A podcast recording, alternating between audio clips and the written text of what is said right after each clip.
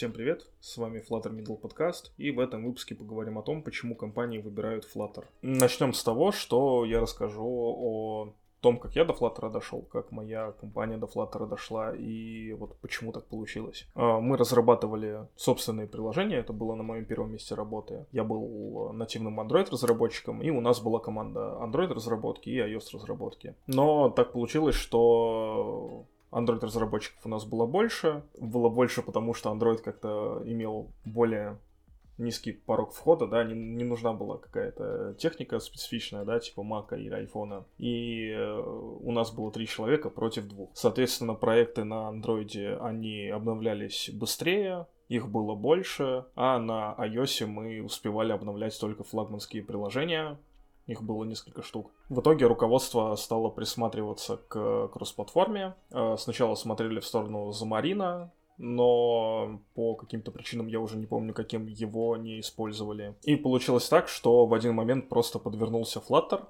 вот, на Flutter написали маленькое приложение и поняли, что, в принципе, флагманские приложения можно спокойно переводить уже на кросс-платформу, что Flutter для этого готов. Это было где-то э, больше двух лет назад. И в целом, насколько я сейчас знаю, ну, люди довольны тем, что сделали, тем, что выбрали. А, соответственно, это была такая основная причина. А, потому что у нас а, был большой разброс между командами, между фичами, которые деплоились в приложение. И от этого зависело удобство пользователей. Соответственно, плюс еще выступала такая ситуация интересная, что в моем городе очень тяжело искать iOS-разработчиков, особенно с опытом. Поэтому, если, например, там у нас бы iOS-разработчики неожиданно все ушли. Спойлер, такая ситуация почти была, только не в один момент, а с разницей в несколько месяцев. Мы остались без э, команды iOS-разработки полноценной, то есть вот как раз-таки Flutter, он помог э, в том плане, что как минимум мы можем поддерживать какие-то фичи, которые не специфичны для платформы,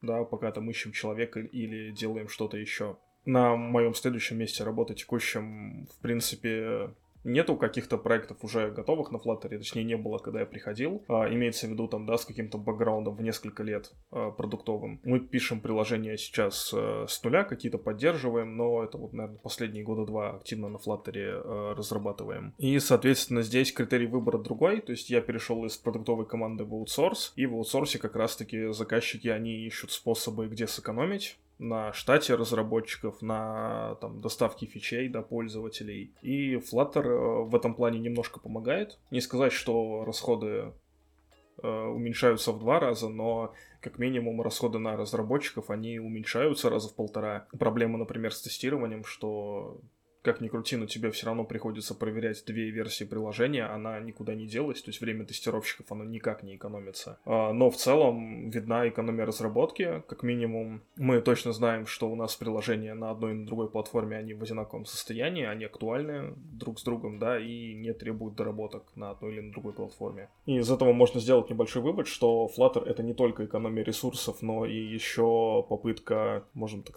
так скажем, угодить пользователям, сделать так, чтобы у пользователей на всех платформах было все одинаковое, чтобы не было каких-то различий. Это не говорит о том, что да, у нас там, например, э, теперь все можем бросать в мобильной разработке и писать только кросс-платформу. На самом деле нет. Э, каждая компания делает выбор самостоятельно, без, э, ну, основываясь на тех данных, которые у нее есть. То есть, если у компании есть ресурсы поддерживать два полноценных, э, две полноценные команды разработки, то почему нет? Почему не разрабатывать нативные приложения? Кому-то Flutter не нравится банально потому что, ну, например, там может быть проблема с интерфейсом, да, например, кто-то хочет идеальную какую-то совместимость с интерфейсом в iOS. Если же у вас приложение с особым дизайном, который, дизайн, который не перекликается, не пересекается никак с э, интерфейсом системы, то, в принципе, можно попробовать Flutter. Flutter э, в то же время хорошо используется при миграции вообще приложений, то есть, например, у нас есть приложение под iOS или под Android только, и в то же время мы хотим выпустить приложение под новую платформу, и у нас нет людей людей вообще. То есть у нас вот э, на данный момент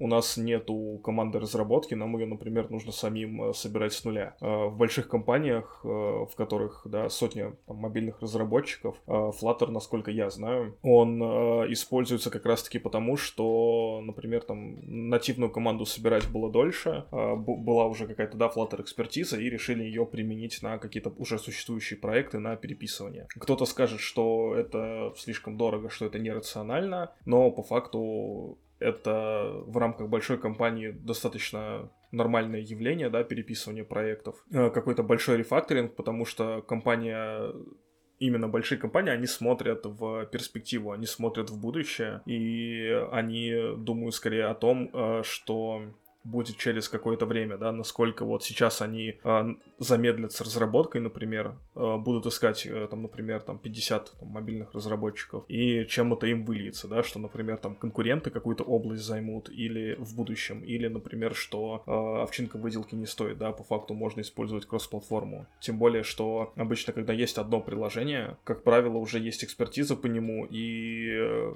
писать не с нуля придется, как минимум. Это даже еще больше, к слову, о том, что Flutter выбирают не только для каких-то e-commerce решений, интернет-магазинов, а не только аутсорс-компании, а также и продуктовые компании большие, потому что Flutter уже является самодостаточным фреймворком. Единственный, конечно, вопрос, насколько много приложений написано не только для Android и iOS, а еще для веба, например, или для десктопных э, операционных систем. Но в целом Flutter именно как э, платформа, как э, фреймворк, он достаточно уже такой самостоятельный взрослый. Также дополнительно я еще встречал и ситуации, когда Flutter не выбирался по там независящим от фреймворка причинам, так скажем, когда заказчику, э, например, почему-то казалось, что разработка двух отдельных приложений и найм одной большой команды это намного лучше, чем писать кросс-платформу. Но опять же, тут э, выходит такая ситуация, что заказчик платит деньги, и он решает, э, кого и что ему нанимать и за какие средства. Но в целом Flutter как оптимизация расходов разработки тоже довольно интересная история.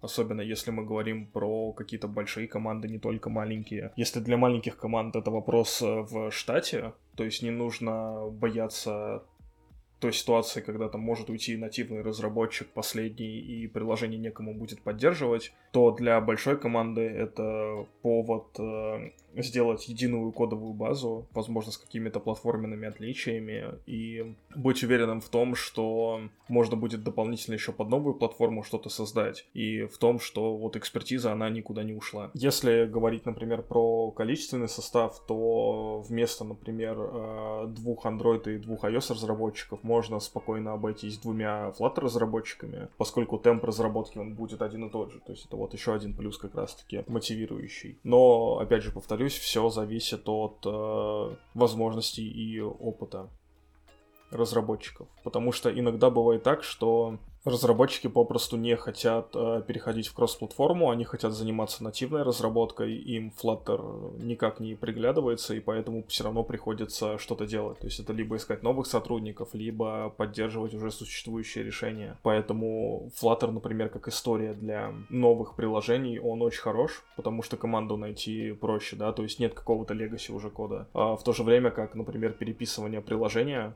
да, вот как у меня на первом месте работы было, мы переписывали приложение, наверное, полгода, флагманское, втроем. И мы написали самый базис необходимый, то есть мы не э, делали что-то такое, что прям вот позволит сразу выпустить приложение и старое заменить новым. Мы делали так, чтобы приложение можно было пользоваться, но в то же время мы понимали, что там, например, нам потребуется еще около года, если не больше, для того, чтобы, во-первых, пользователей перевести со старого приложения на новое, и, во-вторых, э, еще доработать, добавить добавить те фичи, которые в старом приложении были, которые мы в первой итерации нового приложения не делали. Э, сам переход, например, он может быть э, не из... Ну, то есть он может быть либо на новое приложение полноценное, либо подмена старого, старого приложения новым. То есть, когда, например, вы обновляем э, приложение в сторе, мы сохраняем те же самые пакеты, те же самые имена, там, рес... ну, например, там ресурсов и так далее, и в то же время у нас просто Flutter приложение запускается вместо обычного. Там самый важный момент это миграция. То есть без миграции пользовательских данных это будет довольно странно наблюдать, да, вот процесс именно такой э, миграции. Если подытожить, э, хочу сказать, что Flutter Flutter выбирают не только потому, что это какое-то дешевое средство разработки приложений, по факту ресурсов там экономится не в два раза больше, и не все готовы пойти на там,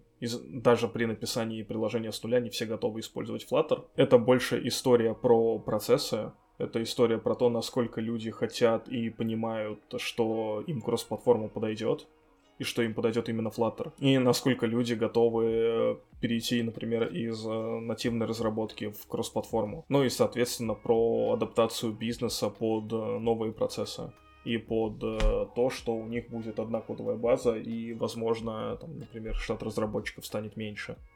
Если у вас остались какие-то вопросы по этому выпуску, либо по предыдущим выпускам, вы можете написать мне на почту, которая прикреплена в форме обратной связи к каждому выпуску и на каждой платформе, либо оставить комментарий на той площадке, где вы слушаете выпуск подкаста.